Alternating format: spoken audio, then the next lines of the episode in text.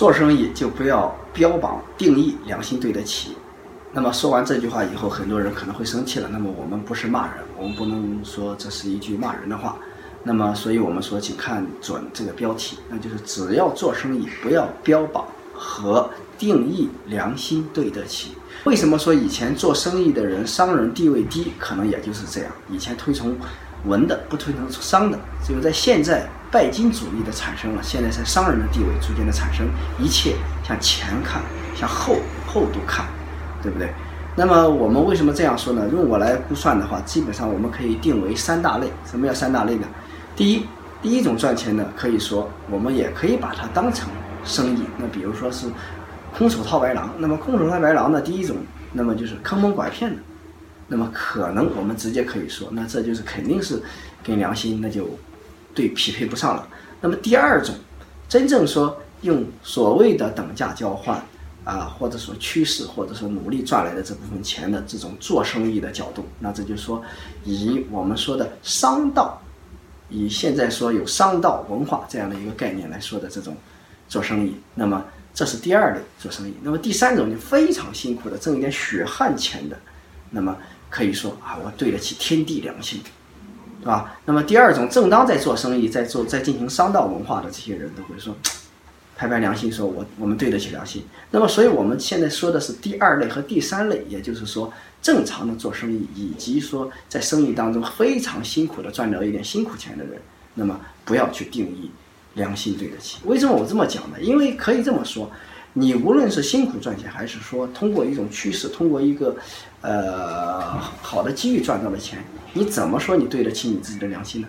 对吧？因为良心它是一个无形的东西，因为钱来说。或者说一些等价交换过来的物质来说，它是一种可以量化的东西。那么良心它是不可以被量化的东西，所以那么在此就没有办法把两者进行比较，它没有办法对等。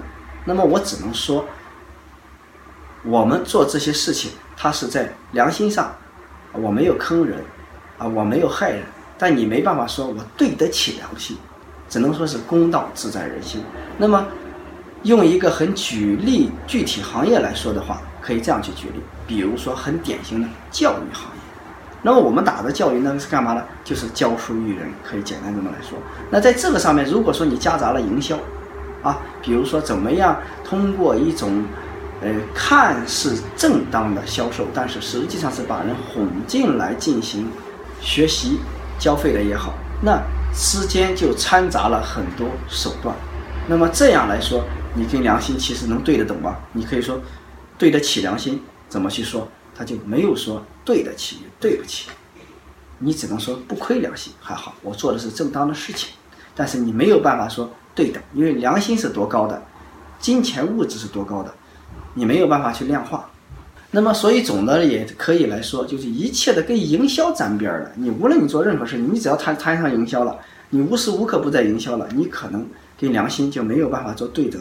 去比较，你就不能说我对得起良心？你怎么知道你对得起呢？良心你没有办法衡量，你收到的物质有办法衡量，啊，再比如说，举个例子，我们说，呃，利用某种打交情的方式，使别人产生对我的信任，然后产生某种交易，在这个情况下，你说我对得起哥们儿，对得起朋友，我天地良心，我没有骗你，这是带你是做好事儿，带你是做赚钱的生意，但在这个情况下，你以为的对得起。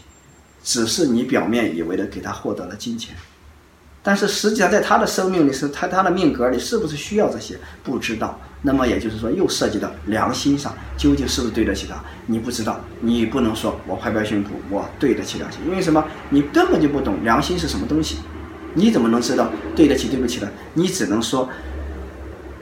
我们良心上过得去，功德自在人心就可以了，千万不能说良心上对得起。所以说，我们说除了坑蒙拐骗的这一类的，另外的两类真正正儿八经的这样做生意的，或者说非常辛苦的赚钱的人，千万不要拍拍胸脯说我对得起天地良心，越说可能福报越少，因为对不对得起不知道，只有天知道地知道。我们只能说是脚踏实地的，我认认真真去做这件事情就够了。